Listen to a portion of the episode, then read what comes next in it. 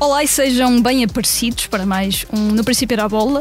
Eu sou a Lídia Peralta Gomes, comigo estão, como sempre, os Globos de Ouro para melhor comentário, Tomás da Cunha e Rui Malheiro. Olá. Nomeados só. Não, vencedores, vencedores, execo. Olá, Tomás e olá, Rui. Este podcast expresso é só um de muitos que pode ouvir no site do Expresso ou na sua plataforma preferida. Histórias inspiradoras, os debates que importam, entrevistas exclusivas. Da cultura à política, da economia ao humor. Ouça onde e quando quiser. Fica a par das últimas novidades em expresso.pt barra podcast e nas nossas redes sociais. Expresso. Liberdade para pensar. Hum, vamos, sem demoras, uh, analisar a última jornada da Primeira Liga, uma jornada com algum, algum sumo e em que Sporting e Benfica abriram distâncias para Futebol Clube do Porto e Sporting Clube de Braga. E é precisamente pelo líder, o Sporting, que, que, podemos começar, até para seguir a ordem cronológica dos jogos. O Sporting tinha um duelo frente a uma das equipas que está em melhor forma neste momento no campeonato, o Estoril de Vasco Seabra, e soube aproveitar quando teve espaços, com Guióqueras desta vez a servir de garçom e não de, não de matador. Ele que esteve praticamente em todos os golos dos Leões na vitória por 5-1. Rui, eh, esta semana começo por ti. O, o Estoril é uma equipa que sabe tratar muito bem da bola ah, mas sem ela foi difícil travar o Sporting. É, no princípio foi a bola para a equipa do Estoril, mas depois acabou por ser um, um descalabro do ponto de vista defensivo.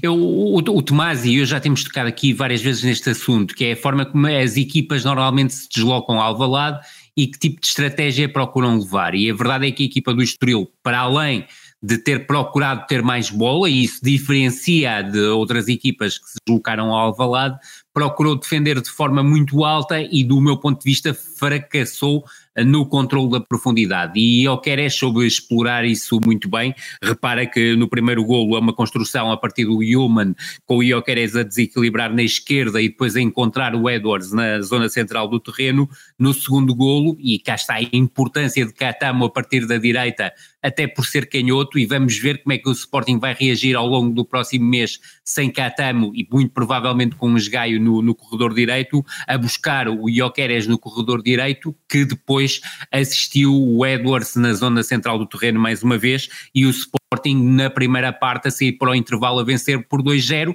um resultado que espelhava aquilo que estava a ser a produção ofensiva do Sporting, mas que não espelhava aquilo que estava a ser a produção ofensiva da equipa do Estoril, porque o Estoril jogou, tal como disse, de forma claramente uh, ofensiva, jogou como joga habitualmente todos os jogos do campeonato e em relação a isso eu não tenho nada a opor. Ou seja, da mesma forma que falávamos aqui, e muito bem por parte do Tomás, eh, que trouxe esse assunto à colação, que a equipa do Portimonense não espelhava aquilo que é a realidade do campeonato português, o Estoril e depois também poderemos falar do Aroca, mostram um tipo de realidade que está mais próxima daquilo Jogos muito que parecidos. é real, muito parecidos. Mostra muito a, a, realidade daquilo que é o futebol português, nomeadamente aquilo que o Vasco Seabra e o Daniel Souza procuram imprimir às suas equipas. Desta vez correu mal, mas aquilo que me parece, e por acaso ouvi o, o António Tadeia falar sobre isso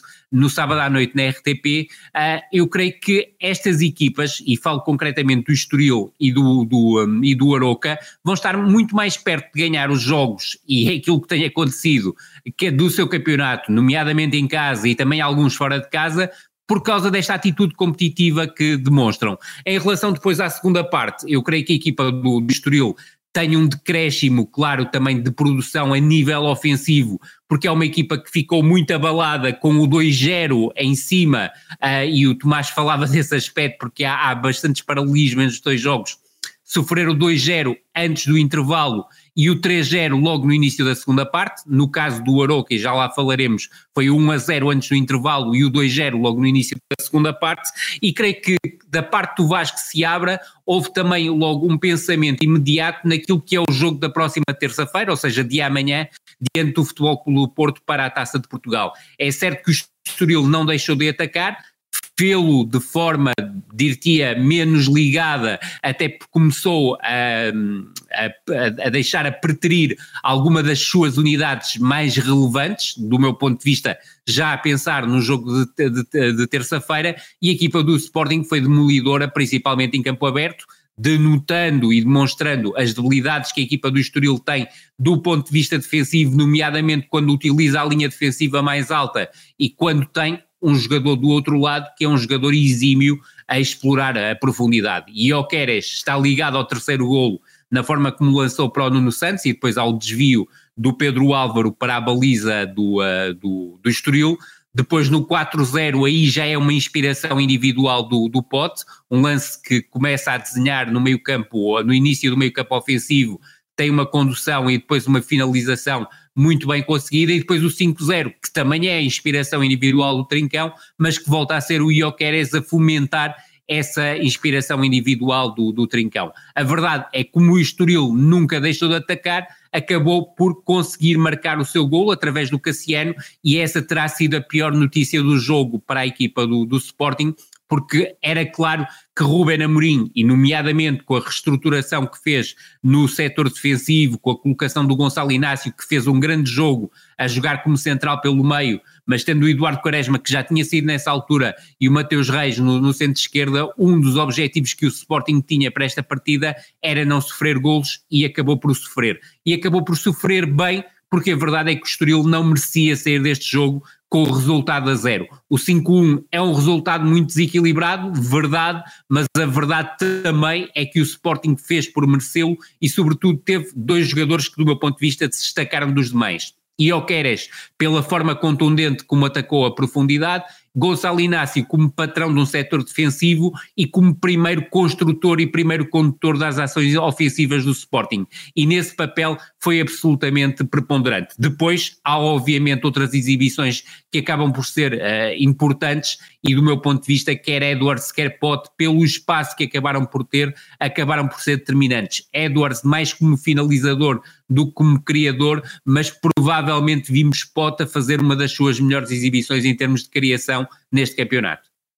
Não é por o Estoril ser eh, melhor equipa do, do que o Portimonense, isso é, é indiscutível, que passa a ser automaticamente um desafio uh, mais difícil para o Sporting, e não foi, porque o Portimonense defendeu baixo dentro da área, e o Estoril quis manter a linha identitária que Vasco Seabra tem uh, apresentado uh, desde que é treinador desta equipa. E isso acabou por uh, facilitar o acesso ao Sporting às costas da defesa, desde logo por ter o jogador mais perigoso do campeonato e até diria um dos mais perigosos da Europa neste momento a fazer essas Verdade. desmarcações agressivas, é quer no corredor direito, quer no corredor esquerdo. Depois é uma junção de força e de técnica que uh, Marcos Edwards aproveitou e o Estoril acabou por uh, pagar essa fatura. Agora, aquilo que um, podemos discutir é a forma como olhamos para este tipo de jogos. Isto é, era muito mais fácil para qualquer treinador uh, renegar a própria identidade, uh, poupar-se defensivamente e tentar ali um pontinho. Agora, se queremos que o campeonato melhore, tem de ser feito progressivamente e são equipas como o Estoril ou como o Aroca. Poderíamos falar de outras, mas no caso são estas duas que tentam jogar, tentam discutir, tentam ter a bola, tentam proporcionar situações de vantagem aos seus avançados, tentam roubar a bola à frente. Claro que muitas vezes vão perder, eh, vão ser até goleados, como acabou por acontecer, mas este uh, é um pensamento mais jovem, mais positivo, que penso que a longo prazo fará muito bem ao futebol português e ainda bem que assim é. E são duas equipas que já ganharam pontos eh, Exatamente. Uh, aos grandes. Agora, claro que a estratégia do Estoril, a estratégia do, do Estoril para este jogo acabou por ser completamente batida pela qualidade ofensiva do Sporting e pelo contexto de partida que, eh, sobretudo, Jóqueres, mas não só, uh, acabou por ter. Depois, com uma excelente exibição do Gonçalo Inácio, na primeira parte, sobretudo, creio que a pressão do Sporting Verdade. não foi uh, bem desenhada. Muitas vezes o Estoril conseguiu uh, sair deste trás com os movimentos à esquerda da Olds Grove, um médio que saía da zona central e pegava no jogo sobre a esquerda, com os alas espetados e depois uma espécie de quadrado, ou às vezes apenas com três jogadores na zona central. Quando Redi, que até acabou por perder uma bola importante na segunda parte, também a mostrar uma grande qualidade técnica e na forma como ligava o jogo a meio campo. Quem não esteve tão inspirado foi Rafik Kitan. Uh, não é, é que não tenha tido algumas ações de qualidade ao seu estilo, mas não marcou diferença nesta partida como tem marcado uh, noutros momentos. E depois o Estoril uh, teve pela frente um problema que uh, acaba por valorizar bastante o Sporting desta temporada. É que uh, quando se apanha a ganhar relativamente cedo, é muito provável que o jogo dê goleado, ou pelo menos uma mais ou menos gestão confortável. Isto porque o Sporting tem muitos argumentos para atacar espaços e como o Estoril nunca desistiu, tentou sempre ligar os ataques, tentou sempre envolver gente na frente, acabou por uh, sair com o saco cheio, mas uh, creio que Vasco se abre e a direção do Estoril estão perfeitamente alinhados. Isto é, o Estoril não precisava, entre aspas, do pontinho em Alvalade, precisava, uh, e continua a precisar para uh, os próximos desafios, de crescer enquanto projeto, de valorizar os jogadores, e há poucos clubes em Portugal que estejam mais valorizados nesse sentido do que o Estoril, com uma série de jogadores que terão mercado e que vão sair no final da temporada. Eu, eu ia só uh, diz, reforçar diz, diz, a ideia do, do, do, Tomás para rematar. Eu creio que quer o Estoril, quer o Aroca tiveram uma, uma, se quiseres, uma abordagem kamikaze ao jogo, quer diante do, do Sporting, quer diante do Benfica. Mas é este tipo de abordagem que ajuda a valorizar o campeonato português. E nada me garante que, por exemplo, que se houvesse um plano B por parte do Estoril e do Aroca, que são equipas que têm plano B, mas esse plano B não passa por jogarem 6-4-0 diante do Sporting ou 6-3-1 ou diante do Benfica. Passa por manterem a sua identidade e poderem fazer alguns ajustes uh, do ponto de vista estratégico, mas que não fogem da identidade que a equipa tem. E eu creio que isso sai valorizado e isso vai ser determinante e está a ser determinante para aquilo que tem sido a recuperação quer do Dois dos melhores ataques da liga, convém não esquecer. Verdade, e não é por acaso. O, o, o futebol não ponto... se faz jornada a jornada. Pensando jogo verdade. a jogo, é muito mais difícil construir uma equipa competente nos diversos momentos. E nos garante que se o Estoril e o Aroca tivessem apresentado organizações defensivas coriáceas e tivessem jogado em bloco baixo, o jogo não terminasse em 5-0 também, ou 5-1 ou 3-0, como, foi o, como foi o caso. Nada nos garante. São equipas que estariam desconfortáveis a jogar dessa maneira. E depois o Tomás toca num ponto que me parece essencial e não sei se concordarás comigo, Tomás. O Rafik Titano teve menos intervenção do jogo, apesar de na primeira parte ter tido alguns momentos em que conseguiu entrar em jogo, por mérito do Ruben Amorim porque o posicionamento do Human mais pelo centro-esquerda teve muito a ver com a tentativa que a bola não chegasse uh, ao, ao Rafik Guitane. E para além disso, independentemente do Jordan Olsgrove ter feito um belíssimo jogo, o Koba Condandri também, também, também, apesar de estar ligado, creio que é ao, ao início do, do 4-0 da equipa do Sporting, eu creio que o, o Estoril sentiu falta de um jogador que tem sido nuclear no meio campo, que é o Mateus Fernandes, pela capacidade que tem muitas vezes para saltar linhas, para atrair os médios e libertar o Rafik Sem dúvida. Quanto à questão uh, das perdas de bola que o Estoril cometeu na, na primeira fase, é normal que uma equipa que arrisque mais esteja mais exposta ao erro. Se uh, jogasse mais direto e saltasse essa, essa etapa, naturalmente não perderia mais bolas, da mesma forma que Jóqueres entrou na profundidade tantas vezes, porque o Estoril uh, tentou dar esse espaço. Enfim, claro que depois uh, teria de ser mais eficaz na pressão, teria ter mais controle desses movimentos. Não aconteceu, mas isto deriva da estratégia preparada por Vasco Seabra, uh, diria conscientemente, para o jogo com os Leões e agora será assim contra o Porto. Uh, vamos ver até se, por exemplo, o Estoril não ganha algo uh, dessa, dessa postura mais igual a si própria do que ter adaptado tudo para jogar contra o Sporting e agora tentar novamente adaptar tudo.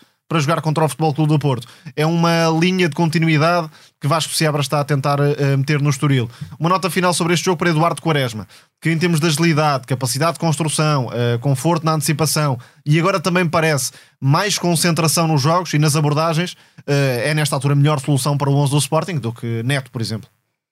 E a verdade é que o Sporting, do ponto de vista de fiabilidade defensiva, piorou a partir do momento em que saiu o Eduardo Quaresma e passou o Neto a jogar como central pela direita. E o Ruan Amorim reforçou isso mesmo na, na, na conferência que, que, o Eduardo Quaresma está a dar aquela confiança que ele, que ele, espera, que ele espera dele. Uh, eu aqui no e meu ele guião... tem que fazer isto um jogo muito bom diante do Futebol Clube Porto, um jogo bom diante do Estoril e o próximo jogo tem que corresponder e fazer mais uma belíssima exibição e tal como Tomás disse, e esse é um dos principais defeitos do Eduardo Quaresma, é manter os níveis de concentração altíssimos. Se, os, se o conseguir fazer, eu creio que ele tem completamente a capacidade de continuar e, sobretudo, nesta fase delicada para o Sporting, porque não tem Diomandé, o Coates poderá regressar ou não a meio desta semana, já a pensar também no jogo da próxima semana em Chaves. Eu creio que o Quaresma está claramente acima, quer do Neto, quer do Rafael Pontelo, como opção alternativa para o centro da defesa do Sporting. Eu estava a dizer que aqui no meu guião uh, estava a seguir cronologicamente, mas se calhar faz sentido irmos irmos à Aroca, porque como vocês disseram, é, foram, sim, foram já, jogos. Já podemos saltar esta parte da análise. Foram, jogos, foram jogos muito, muito, parecido, muito parecidos. Uh, houve pão de lode, Rafa, em, em Aroca, uma vitória por números claros do Benfica, por 3-0, uh, ah, um triunfo competente, vamos chamar-lhe assim. Porém, como vocês também já, já, já disseram, uma equipa do Aroca a mostrar muitas melhorias com, com Daniel Souza. Sim, sendo que, uh, e saltando lá está aquela análise prévia que, que deixámos aqui, acabou por ser um jogo relativamente tranquilo para o Benfica do ponto de vista ofensivo. Isto porque o Aroca não quis limitar espaços nas costas, acabou por subir a pressão, forçou alguns erros até, e é importante não esquecer que uh, pressionando mais alto acabou por, uh, com Otamendi e com Coxo, uh, forçar erros que deram oportunidades e aí Trubin, mais uma vez, acabou por dar essa segurança na baliza do Benfica, está a fazer um, um trajeto uh, excelente e dá outra estabilidade defensiva à equipa do Benfica, que neste momento está com números ótimos do ponto de vista uhum. defensivo mas uh, na frente o Benfica percebeu rapidamente como é que poderia ferir o Aroca, particularmente na direita, com Austin muitas vezes a desmarcar-se por dentro, a levar adversário e a criar condições para que Di Maria recebesse a bola. E a partir do momento em que Di Maria se enquadra para o jogo, deixa aqueles passos típicos de, de qualidade para as costas da defesa, onde o Benfica teve uh, primeiro com Artur Cabral e depois com Rafa a capacidade de entrar várias vezes e em alguns lances uh, o Aroca até conseguiu fora de jogo deixou muitas vezes o Benfica em fora do jogo, mas sabendo que quando a bola entrasse em condições, estaria exposto a uma ocasião direta de gol e o Benfica acabou por ter essas facilidades, com Artur Cabral a servir de pivô, é um, um avançado que tem esse uh, protagonismo na ligação, na forma como se envolve com a equipa, está em crescendo, claramente, e depois Rafa a fazer movimentos contrários e a gerar uh, muitos desequilíbrios. Depois é importante ir à estabilidade que o Benfica tem vindo a ganhar. No 11 inicial, por exemplo, na fase uh, dos primeiros meses da temporada, Schmidt estava sempre a trocar o meio campo. Tinha muitas dúvidas em relação à constituição da equipa. Agora, isso já não acontece. E mesmo na, na própria leitura deste fora, parece-me um bocadinho mais proativo. Uh, já percebeu como é que a equipa está ou não confortável nos diversos momentos da partida, quando tem de se defender um pouco mais. Não há ainda grande solidez defensiva. Quando o Benfica baixa as linhas, tem alguma dificuldade e permitiu que o Arouca entrasse diversas vezes, e, sobretudo com Cristo Gonzalez que é claramente o jogador mais nesta fase ao serviço do Aroca, levasse alguns problemas na, na segunda fase, na segunda parte, aliás, mas é uma vitória indiscutível do Benfica e que traduz esse crescimento, essa estabilidade que Roger Schmidt tem um, trazido na, na, última temporada, e aqui há mérito, claro, do treinador do Benfica, sendo que, e é importante destacá-lo, tem vindo a explorar esta opção de Coxo como um terceiro médio a partir uh, de um Isso. corredor, neste caso à esquerda, onde tem todas as condições para se meter por dentro, juntando-se à criação e depois deixar aquelas associações e uh, qualidades no, no último passe que uh, também foram uh, bem evidentes. Rui, o, o, o, nosso Pedro Barata, já falámos um bocadinho disto, mas ele dizia-me há um bocadinho que em Aroca o Benfica foi um bocadinho Sporting. Foi, foi, foi, é verdade, é verdade. Uh, o, uh, aliás, com a vantagem, o Benfica acabou por baixar linhas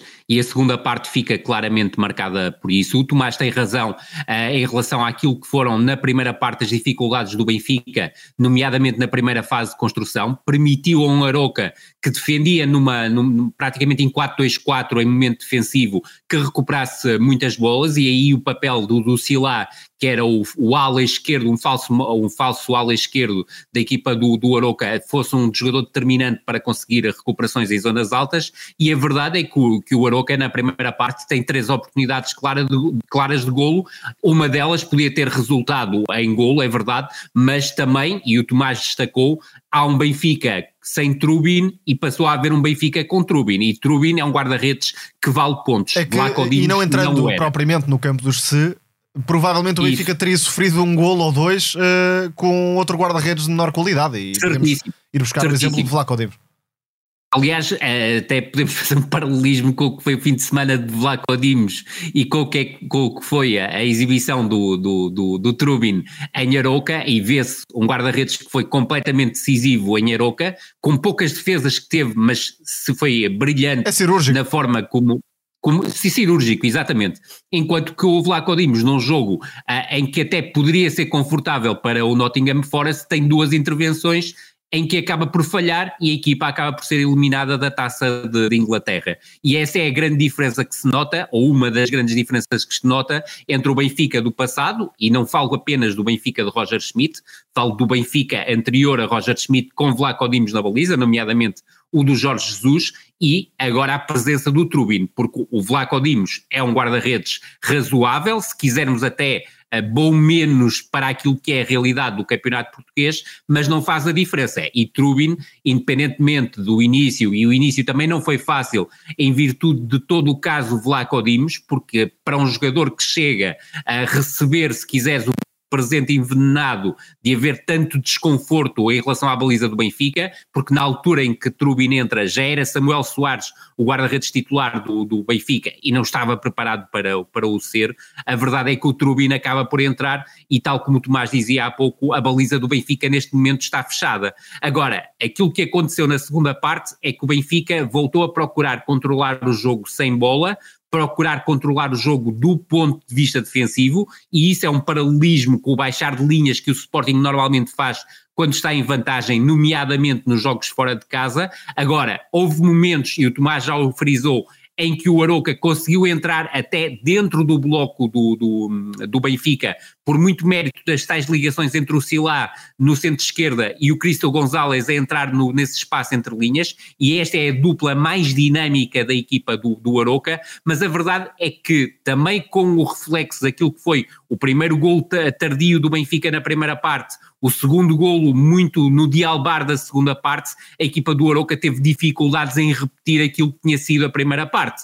E o Benfica dá a entender que, do ponto de vista defensivo, conseguiu encontrar uma estabilidade que não é uma estabilidade total do meu ponto de vista, mas uma estabilidade que lhe permitiu não só manter a, baliza virgem, como depois desfrutar de várias ocasiões para conseguir chegar ao 3-0. Mas a chave do jogo, do meu ponto de vista, voltou a ser a ligação entre Di Maria e Rafa. É essa ligação que está na origem do 1-0, é essa ligação que está no, na origem do 2-0 e, sobretudo, salientar um aspecto: o Artur Cabral está cada vez mais metido no jogo do Benfica, está a ser um avançado de extrema utilidade, mas isso não impede que, neste caso, o Musa, novamente saltado do banco, tenha marcado um gol de belíssimo efeito, um gol construído, e o Tomás tocou nesse aspecto, com o Cockchu a jogar naquela posição que é de João Mário. E Cockchu, sendo o terceiro médio, sente-se absolutamente confortável no jogo e é claramente um fator diferenciador, porque é assim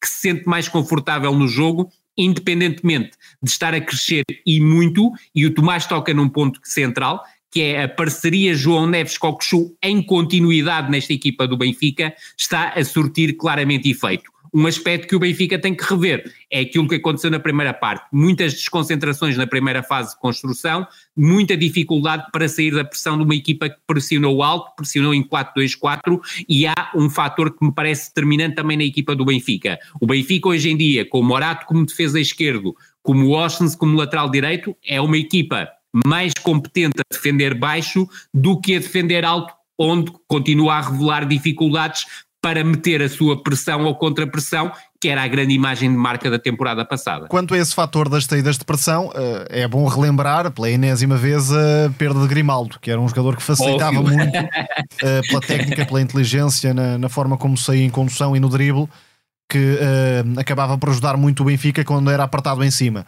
Agora vamos ver quem é que vai chegar para o corredor esquerdo e de que forma é que pode também melhorar ou não uh, essa questão no, no jogo encarnado. Claro que sim. Vamos agora então voltar atrás, fazer a revienga e, e voltar então à sexta-feira uh, e ao sempre intenso, digamos assim, derby da cidade do Porto, um Boa Vista Futebol do Porto que historicamente é um jogo uh, durinho e que desta vez até foi mais duro de ideias do que outra coisa qualquer, com o Futebol, com o futebol do Porto a deixar dois, dois pontos no, no Bessa.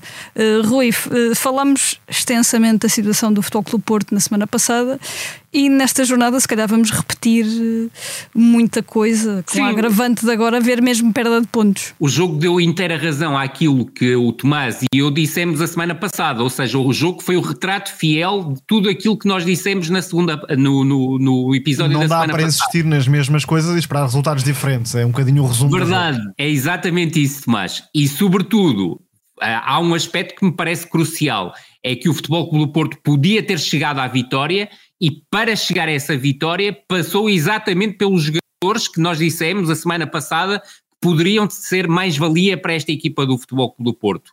Aspecto principal, entrada de Nico Gonzalez na partida, creio que foi por volta do minuto 67, talvez, que, que o Nico Gonzalez entrou e viu-se um futebol clube do Porto completamente diferente, quer em termos de construção, quer em termos de criação, e mesmo na chegada às zonas de finalização, em que o Nico tem duas, duas, uh, duas assinaturas, se quiseres, de elevado grau de qualidade que acabaram quase por trair o João Gonçalves. Depois, sobretudo, um aspecto que me parece importante foi que, ao mesmo tempo que entrou o Nico, o Nico Gonzalez, ou pouco, uh, ou, aliás, pouco antes do Nico Gonzalez entrar, o Nico Gonzalez entrou ao minuto 69, a equipa do Futebol Clube do Porto já tinha encontrado, do ponto de vista ofensivo, aquela que pode ser a sua melhor versão, em termos, se quiseres, de produzir muito do ponto de vista ofensivo, que é ter Francisco Conceição aberto à direita ter Galeno aberto à esquerda. Depois, com o reforço que teve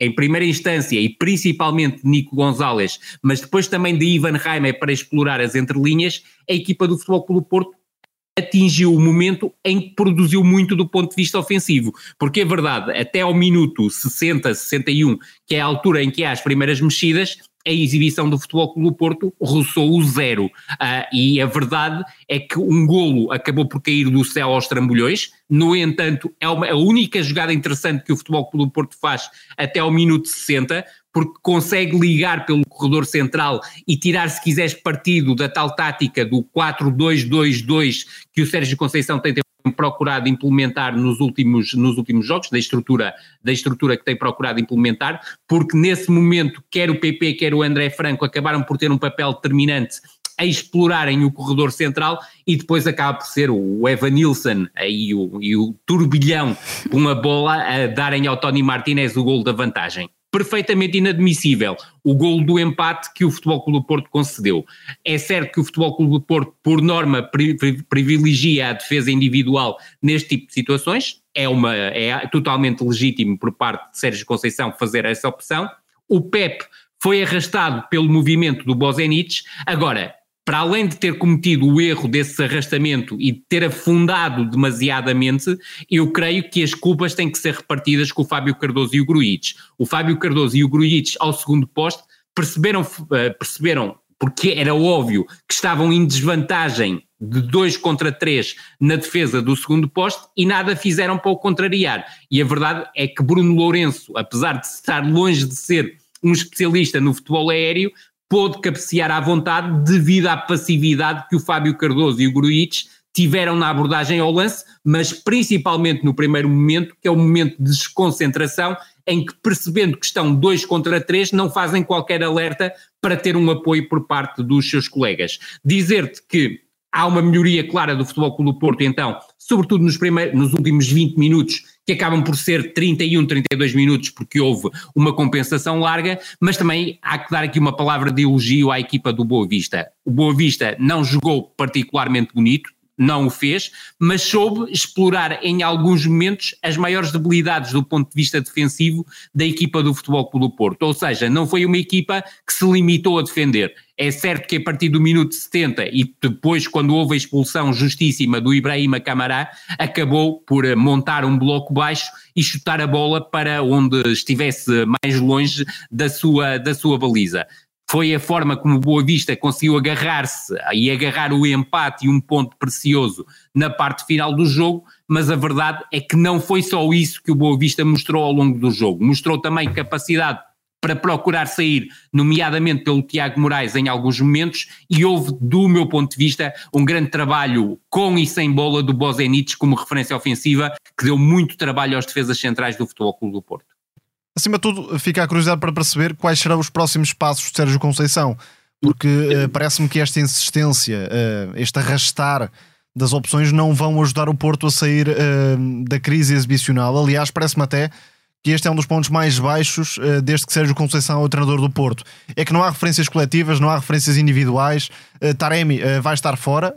além disso, a época não está a ser tão profícua como outras que, que, já teve, e há a questão da saída à vista. Saída, Portanto, uh, é preciso construir equipa, não uh, ter aquela visão uh, jogo a jogo, lá está, que não tem tirado o Porto deste caminho difícil e, sobretudo, abrir portas para que a equipa possa ser melhor daqui a 2, 3, 4 meses. Uh, creio que Sérgio Conceição não está a fazer uh, esse trajeto. Obviamente há urgência de resultados, mas uh, sem melhorar as exibições vai ser muito difícil para o Porto alcançar resultados. Até porque, e ao contrário de outras equipas do Porto, não há quem ganhe jogos sozinho. Nesta equipa, poucos jogadores vão ganhar jogos sozinhos. Por isso, ou há de facto uma, um, um trabalho coletivo que possa incluir os melhores. E aqui, enfim, não vamos bater na mesma tecla, mas jogadores como o Nico Gonzalez, Ivan Raime, Namazo, uh, Francisco Conceição podem dar mais soluções individuais, podem entender-se melhor em termos de criação, podem uh, permitir ao Porto jogar mais e melhor no meio campo ofensivo.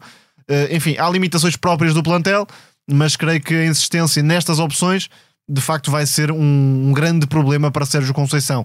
Agora cabe um, a um treinador que sempre foi flexível, isto é, é de se tirar o chapéu, reconhecer uh, esses erros, ou enfim, essas apostas falhadas e dar a volta à situação. Uh, Parece-me que Sérgio Conceição tem toda a capacidade para o fazer, mas é preciso uh, reconhecer que há outros que estão em, em, melhor forma e com mais potencial de futuro do que alguns que têm sido apostos. Deixa-me só dar um remate, Lídia, e para reforçar a ideia do Tomás, estou completamente de acordo. Aliás, vai muito ao encontro daquilo que nós falamos a semana passada. Eu creio que há um aspecto que é muito interessante. O PP tem dificuldades claramente em ser o émulo do Otávio, não vai ser o émulo do Otávio. É certo que teve alguns momentos de inspiração, nomeadamente no caso que está na origem do 1 a 0, mas o melhor momento do PP no jogo é quando baixa para lateral direito e tem toda aquela sua impetuosidade ofensiva para buscar soluções quer por fora, quer por dentro. E esse também é um aspecto importante, é que se não será o melhor PP para a equipa do Futebol Clube do Porto, lateral direito, e não o ala direito, o ala esquerdo, que busca depois o espaço interior. Sim, o, o ideal neste momento, uh, creio que é aproveitar PP como um jogador de aceleração e movimentos sem bola, uh, eventualmente partindo de trás, e não tanto dar-lhe aquela responsabilidade criativa. Daí também Exatamente. a importância de ter uh, Nico, Ivan Reimer, por exemplo, nessas Certíssimo. funções, porque isso poderia libertar PP para aquilo que tem de melhor. E estamos a falar de um bom jogador, não há dúvidas sobre isso. Sem dúvida alguma. Para acabar esta ronda pela Primeira Liga, mais um derby. Eh, desta vez o derby minhoto entre o Sporting Clube Braga e o Vitória Sport Clube. É, um, é, sempre um jogo de grande emoção, como é costume, e marcado por um golaço de, de João Mendes, já bem para lá dos 90, que deixou tudo empatado. Uh, Tomás, este, este, Braga tem mostrado algumas dificuldades nos, em impor-se nos jogos ditos grandes ou importantes. Neste caso, é um jogo muito importante com o vizinho. E esta semana a Benfica para a taça e Futebol do Porto para o campeonato no próximo fim de semana. É? é? um ciclo infernal para o Sporting de Braga e daqui vão sair uh, muitas conclusões, diria sobre o trabalho de Arthur Jorge, sobre a preparação, capacidade competitiva neste tipo de jogos de maior exigência e também sobre o futuro do Braga nesta temporada. Agora, eh, este jogo até foi um bocadinho diferente do que uh, temos visto, porque o Braga não passou grandes dificuldades defensivamente. O Braga, na primeira parte, eh, teve a iniciativa quase total. O Vitória jogou mais na expectativa, com a surpresa de Nuno Santos a fazer uh, de terceiro avançado, mas depois também uh, a fazer terceiro médio com o Tomás Zandel na, na zona central e Tiago Silva mais descaído para a direita. Isso acabou por dar ao Vitória uh, um controle no corredor central que limitou muito uh, as intenções criativas do Sporting de Braga. Há o lance do gol anulado, em que Victor Gomes faz a ligação com Abel Ruiz em, em, apoio e depois a jogada termina em profundidade sobre a direita. E curiosamente, o, o gol do Braga, que contou, também acaba por ser uma jogada dessa forma, com um passe de fora para dentro de, de Victor Gomes e aquele calcanhar eh, Sim. fantástico de, de Ricardo Horta. Um e a partir daí.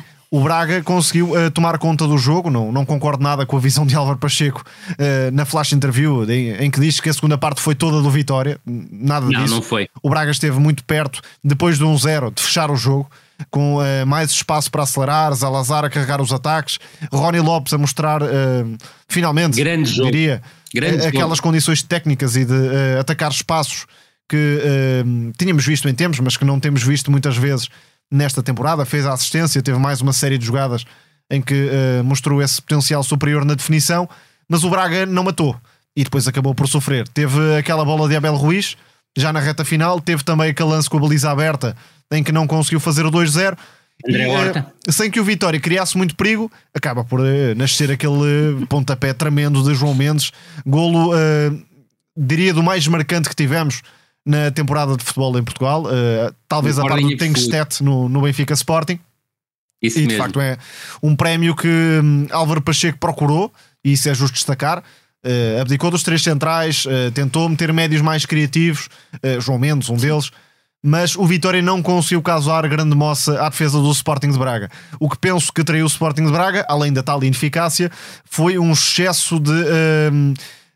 Uh, excesso de, uh, não quero dizer antijogo, mas uh, de parar o jogo com uh, substituições, a pensar num zero, a tentar que o jogo chegasse ao fim e depois acabou por ser castigado, se calhar com uma dose de injustiça, mas com aquela postura final acabou por uh, ser a equipa que saiu a perder deste jogo. Concordo inteiramente com a visão de Tomás. Acho que há uma substituição que é terrível na equipa do Sporting de Braga, que é aos 90 mais 5 abdicar do Abel Ruiz e colocar o Paulo Oliveira para procurar. Sim. Ultra. Exatamente. Claro, com pouco tempo para jogar, mas ainda havia tempo para jogar. E, e, e, repara num pormenor, que é um por maior, Tomás. Quem é que ganha a bola que resulta no golo absolutamente fabuloso de João Mendes? É Borevkovic porque naquele momento Borevkovic já estava transformado, se quiseres, no segundo avançado centro da equipa do, do, do, Vitória. E a verdade é que essa mensagem que o, que o Arthur Jorge passou a partir do banco, e repare que, que os adeptos do Sporting de Braga penalizaram de forma excessiva a equipa no final do jogo, aquilo nota-se obviamente que a equipa do Sporting de Braga sabia que se vencesse saltava para o terceiro lugar à condição, ou seja, antes do Porto uh, Braga, os mesmos Exatamente, com os mesmos pontos do Sporting Braga, mas com vantagem, porque a equipa do Sporting Braga, que não está tão demolidora do ponto de vista ofensivo, e não é tão demolidora do ponto de vista ofensivo, quando junta o Vitor Carvalho e o João Moutinho na zona central do terreno, e isso também foi uma mensagem do respeito que o Arthur Jorge mostrou pelo adversário, mas aquela, aquela substituição aos 90 mais 5 é claramente um sinal de levar a equipa para trás. E isso permitiu que a equipa do, do, do Vitória não só marcasse aquele golo absolutamente fabuloso, pelo João Mendes, como tivesse a última oportunidade do jogo, que é um desequilíbrio tremendo do João Mendes pelo corredor esquerdo, que depois oferece com um passe absolutamente sublime para o Adrian Butska a hipótese do, do Vitória dar um golpe de misericórdia, que era uma reviravolta nos descontos, que seria de todo injustíssima para a equipa do Sporting de Braga, porque do meu ponto de vista, e concordo inteiramente com o Tomás, a equipa do Sporting de Braga foi melhor com 0 a 0, foi melhor com 1 a 0 e depois ainda do 1 a 0 foi a equipa que esteve mais perto de fazer o 2-0. Eu creio que o Vitória ficou muito penalizado e melhora depois com as substituições, porque pensou muito o jogo na busca permanente da profundidade através de Jota Silva. E foi um jogo em que o Jota Silva esteve particularmente desinspirado, sobretudo no um contra um. Foi um jogador complicativo. É certo que tem duas oportunidades para a equipa do, do Vitória. Exatamente, falhou tecnicamente em alguns lances, não há outra forma de, de, de, de definir aquilo que, que sucedeu, mas creio que a equipa do Vitória acaba por melhorar muito primeiro com a entrada do Dani Silva e depois, obviamente, com a entrada do João Mendes, que era um jogador que eh, todos apontavam que não estaria presente neste, neste derby do, do Minho, porque vinha de, de, lesão, mas a verdade é que o pouco que teve em campo acabou por ser o elemento determinante para a metamorfose ofensiva da equipa do, do Vitória Sport Clube e deixa-me também aqui indicar algo que o Tomás eh, disse e que foi um importante reforço, foi o momento em que Álvaro Pacheco teve coragem de abdicar da linha de três defesas centrais e passar a jogar praticamente num 4-4-2, 4-2-4 em momento ofensivo, até com o Tiago Silva e o, e o, e o João Mendes muito abertos do, do, ponto de vista ofensivo, depois com o Adrian e o Nelson da Luz mais na frente, juntando depois ainda a tal presença do Borevkovic, que acabou por ser decisivo ao conquistar a primeira bola, que permitiu a definição incrível do João Mendes, que, tal como também falamos a semana passada, é indiscutivelmente uma das figuras deste campeonato. E neste Vitória, creio que há uma escolha a fazer por parte de Álvaro Pacheco. É se quer um Vitória mais inclinado para um jogo em profundidade, jogo exterior a partir dos alas, ou se quer potenciar esta equipa a partir do papel dos médios. E o Vitória tem um leque de médios absolutamente fantástico. João Mendes, Tiago Silva, Dani Silva, Tomás Zandel, o próprio Nuno Santos é um bom jogador também. Há aqui verdade. imensas opções de, de, qualidade que podem tornar o Vitória numa equipa hum, que pensa mais o jogo, que envolve mais os médios, que chega em melhores condições ao ataque. E creio que é esta escolha que vai marcar o Vitória que teremos nos próximos tempos voemos agora rapidamente para as nossas rúbricas. Uh, na Revianga vamos falar do Farense Gil Vicente. Uh, vitória dos Algarvios por 1-0, um, um gol já nos descontos e mais uma exibição intratável de, de guarda-redes Ricardo Velho. Uh, Rui Tomás, o Farense, pé ante pé, é sétimo. Sim, pé, pé é sétimo e com mérito, a verdade é essa. Mas neste jogo entre o Farense e o Gil Vicente, aquilo que me parece importante destacar é que o Gil Vicente foi uma equipa proativa que procurou jogar e procurou chegar às zonas de finalização. Creio que a equipa uh, está num momento muito complicado e a própria classificação o demonstra. Não consegue ganhar Tem dificuldade. Há muitos meses. Exatamente. Não consegue Tem pontuar sequer. em Pontuar conciliar. sequer, é verdade. Verdade, tem dificuldade em conciliar os melhores médios e é difícil uh, para uma equipa que tem Fujimoto e Maxime Domingues não utilizar os dois ao mesmo tempo. Foi uma equipa que, principalmente na primeira parte, criou muitas dificuldades ao Farense pelo corredor esquerdo, com o Félix Correia a entrar muito bem no jogo, boas combinações com o Kiko Vilas Boas, que tem sido um lateral que ganhou posição e bem ao Leonardo Buta nesta equipa do Gil Excelente Vicente revelação da Liga.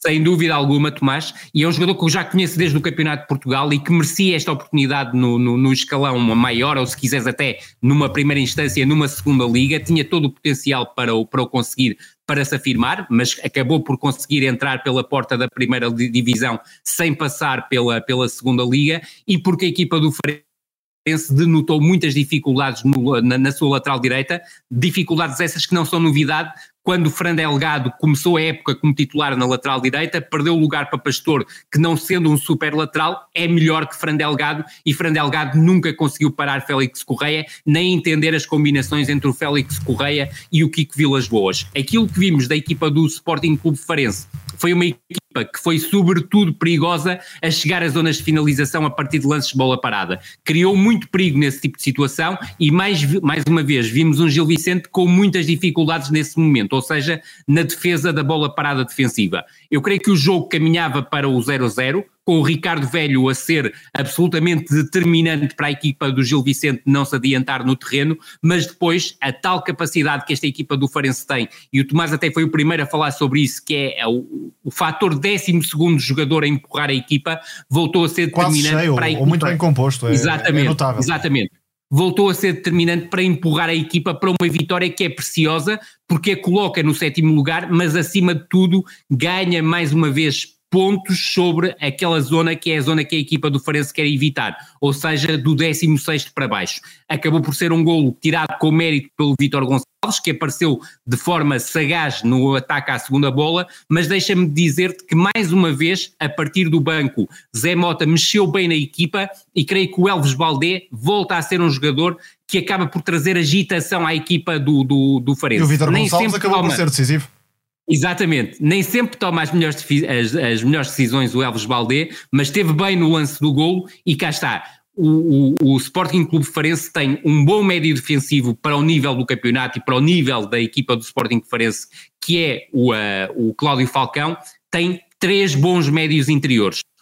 O Mateus Oliveira, que do meu ponto de vista está acima de todos os outros, mas acabou por não ter uma, uma exibição muito conseguida neste jogo, nomeadamente nos momentos com bola, e depois tem Fabrício Isidoro e também tem este Vítor Gonçalves, que é um jogador que até estava a ser titular até nas últimas partidas, em detrimento do Fabrício Isidoro, mas que veio acrescentar mais valia em termos de construção para a equipa do, do, do Sporting Clube Farense e que acabou por marcar o gol que determinou a vitória, que é muito importante para a equipa do Farense e que coloca, do meu ponto de vista, Vítor Campelos numa situação muito delicada no comando de uma equipa do Gil Vicente que joga muito mais do que os pontos que tem até ao momento no campeonato.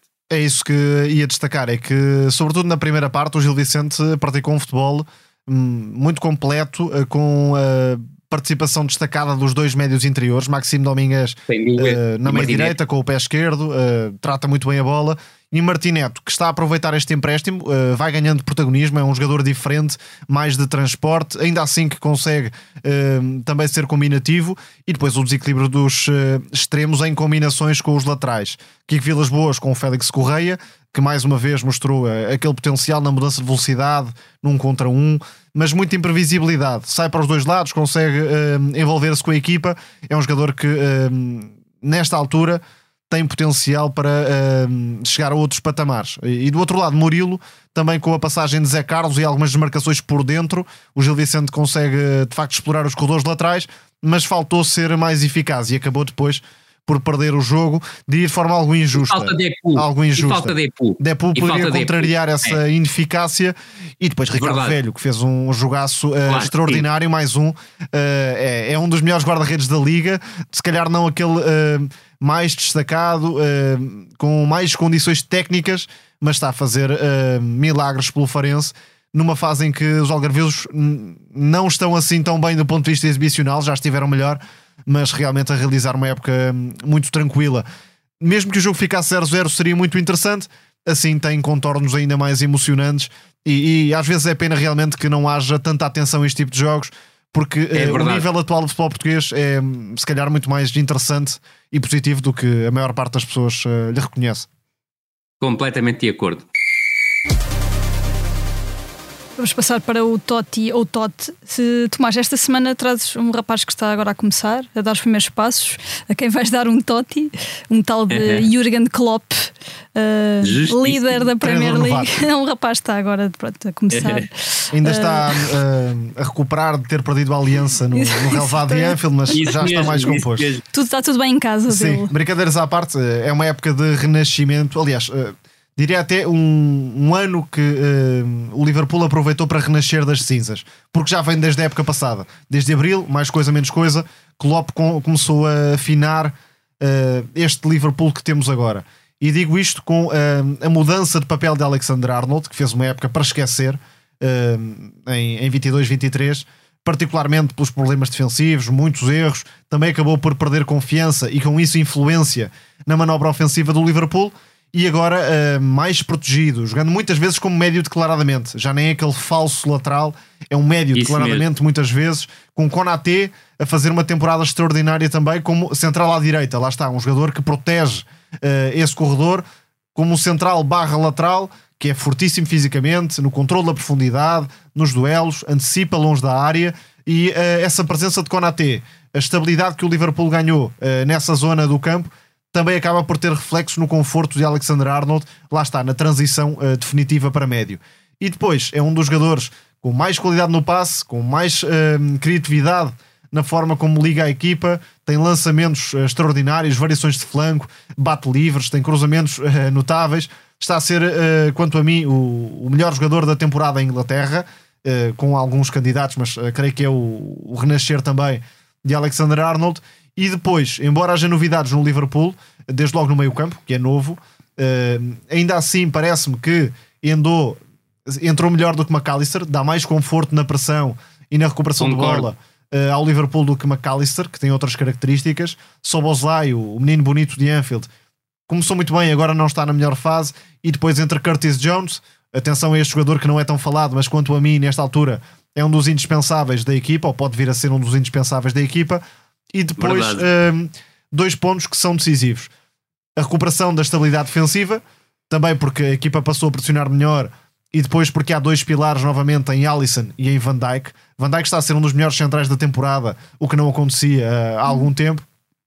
E depois, não tendo propriamente um, um, um matador na zona central, há Salah, que continua a preencher uh, esse papel, e depois uma série de jogadores com bom rendimento. Luís Dias, Diogo Jota, Gakpo, o próprio Darwin, eh, sendo muito errático, eh, dá coisas à equipa e, portanto, nesta altura, entre uh, dinâmicas coletivas, profundidade de plantel, estado de graça, o Liverpool está de volta. Depois da lesão, Luís Dias está a voltar de novo àquela forma que, Sim, que já tinha habituado. Deixa-me aproveitar porque não falamos a semana passada, o jogo de 1 de, de, de janeiro foi o, a melhor forma de abrir uh, o ano civil e o Tomás está, está de parabéns porque fez parte do espetáculo também, os comentários incrível, dele abrilhantaram, abrilhantaram completamente um jogo tremendo que eu creio que merecia acabar 7-2 ou 8-2, uh, pela forma como, como o Liverpool joga, jogou. Não esquecer que, que, o, que o Liverpool eliminou fora o Arsenal da, da, da FA Cup, a capacidade para além de lançar jogadores como o Elliott e o Jones, que já eram conhecidos, mas estão a ganhar cada vez mais preponderância na equipa do Estoril, foi o medo de não lançar mais dois miúdos para... Uh, para o Estoril Exatamente. Era, era excelente. Ao Liverpool, ao Liverpool. Era bom já estou a pensar no jogo da manhã, já estou a pensar no jogo da manhã, que é o Clark e o Bradley, creio, creio que não estou enganado nos nomes, Sim. pois não, que mais? Não, não. Exatamente. Não que entraram e jogaram como, como gigantes na equipa do Liverpool. E isso é muito interessante porque um tem 18 anos e outro tem 20 anos e entraram muito bem na equipa do, do Liverpool. Depois de, deste renascimento do, do Liverpool, eh, que esta semana eliminou o Arsenal na Taça de Inglaterra, não esquecer. Um, vamos para o Arte Vem Depois e continuamos em Inglaterra. Rui, vais, vais nos trazer mais um golpe de mercado do Brighton na América do Sul. Uh, Valentim Barco, o lateral esquerdo, que é muito mais do que um lateral esquerdo, uh, que chega do, do, Boca Juniors e mantendo-nos na, mantendo na Argentina ou nos movimentos pendulares América do Sul Europa. Ias falar também do uh, Benjamin Golheiser, o extremo, que deverá ser jogador do Benfica em breve. Comecemos pelo Barco, foi um dos nossos primeiros destaques no, no princípio era a bola e o Tomás até fez na altura uh, uma, uma rúbrica só com ele e com aquilo que era o, o seu potencial. Uh, dizer que é uma aquisição tremendamente sagaz do, do Brighton e, e quer eu, quer o Tomás nas redes sociais, o Tomás é mais, muito mais ativo do que eu, mas falamos ambos sobre o, o caso e muita gente questionava-se pelo facto porque é que nenhum clube português investiu 9 milhões e 100 mil euros na aquisição do Barco. A verdade é que o barco, não só agora neste mercado de inverno, mas também no mercado de verão, não tinha qualquer interesse em jogar na Liga Portuguesa. É, é como aquela discussão uh, de quem diz ah, o Alan só custou 50 ou 60 milhões de euros. Ora nem mais. Fora o resto que, que, não saiu no claro valor de transferência. Há prémios, há prémios de assinatura, há, há, contratos que são inatingíveis para os clubes portugueses e, sobretudo, há também uma ideia do jogador, que é perceber que neste momento não precisa de dar o salto para a Liga Portuguesa para chegar à Premier League pode Também não vai para o topo, vai para o intermédio. E óbvio, óbvio. e isso é muito inteligente, sobretudo porque era um jogador que podia encaixar e houve interesse também por parte do Manchester City na sua aquisição e ele foi extremamente inteligente, ele e toda, todo o seu entorno, em escolherem o Brighton como ponto de partida para a sua aventura no futebol europeu. É um jogador superlativo, é um jogador que pode fazer qualquer posição na ala esquerda e até no centro do terreno, Vamos, eu tenho alguma expectativa para perceber o que é que o Deserbi vai querer retirar dele em termos posicionais, se vai adaptá-lo de forma definitiva à posição lateral esquerdo, sendo depois um lateral esquerdo construtor que vai surgir muitas vezes na zona, eu na zona interior aí, do com o aberto e barco a meter-se por dentro e a conduzir a bola. É esse, é, esse, é esse o ponto. E eu creio que poderá ser por aí que está a nascer aquele que poderá vir a ser o melhor lateral esquerdo do mundo nos próximos anos e provavelmente na, na próxima década. Mas nunca esquecer que é um lateral esquerdo que pensa o jogo como número 10. E esse aspecto é absolutamente crucial na forma como o Valentim Barco pensa o jogo. Pode ser, e é uma aquisição. E fazendo aqui a comparação noutro sentido, uma espécie de Alexander Arnold, não é? Certíssimo. Tem aquele papel certíssimo. de quarterback, Analogia mas pelas zonas que pisa uh, e pela evolução Exatamente. que pode ter. Analogia perfeita. E creio que será mais um polo de interesse para acompanharmos a Premier League e acompanharmos uma das equipas mais sedutoras, se não a mais sedutora em termos futebolísticos, que é a equipa do Acima Brighton. de tudo fica a força do projeto e do treinador. Completamente, Tomás, completamente, Tomás. Porque a verdade é que o barco era pretendido por tudo que era colosso do, do futebol europeu, principalmente já nesta última, nesta última fase pós-mercado de, de verão e eu creio que ele toma a decisão correta. Agora, para os nossos ouvintes e amigos que falavam da possibilidade porque é que o Benfica gasta 14 milhões de euros no Eurasec e não gasta 9 milhões no barco, é porque o barco não tinha qualquer interesse em jogar no Campeonato Português. E isso eh, tem que ser encarado como absolutamente natural num jogador com a qualidade que ele tem, porque sabia que as portas da Premier League estavam abertas, as portas do Campeonato Espanhol, do Campeonato Italiano estavam completamente abertas para ele e ele podia escolher. E escolheu do meu ponto de vista e também do, do, ponto de vista de Tomás, como já o referiu há pouco, o clube ideal para entrar na grande montra do futebol internacional, porque é um clube que lhe vai dar a hipótese de jogar continuadamente e, sobretudo, de ser aquilo que ele é, ou seja, um todo-campista que parte do corredor esquerdo.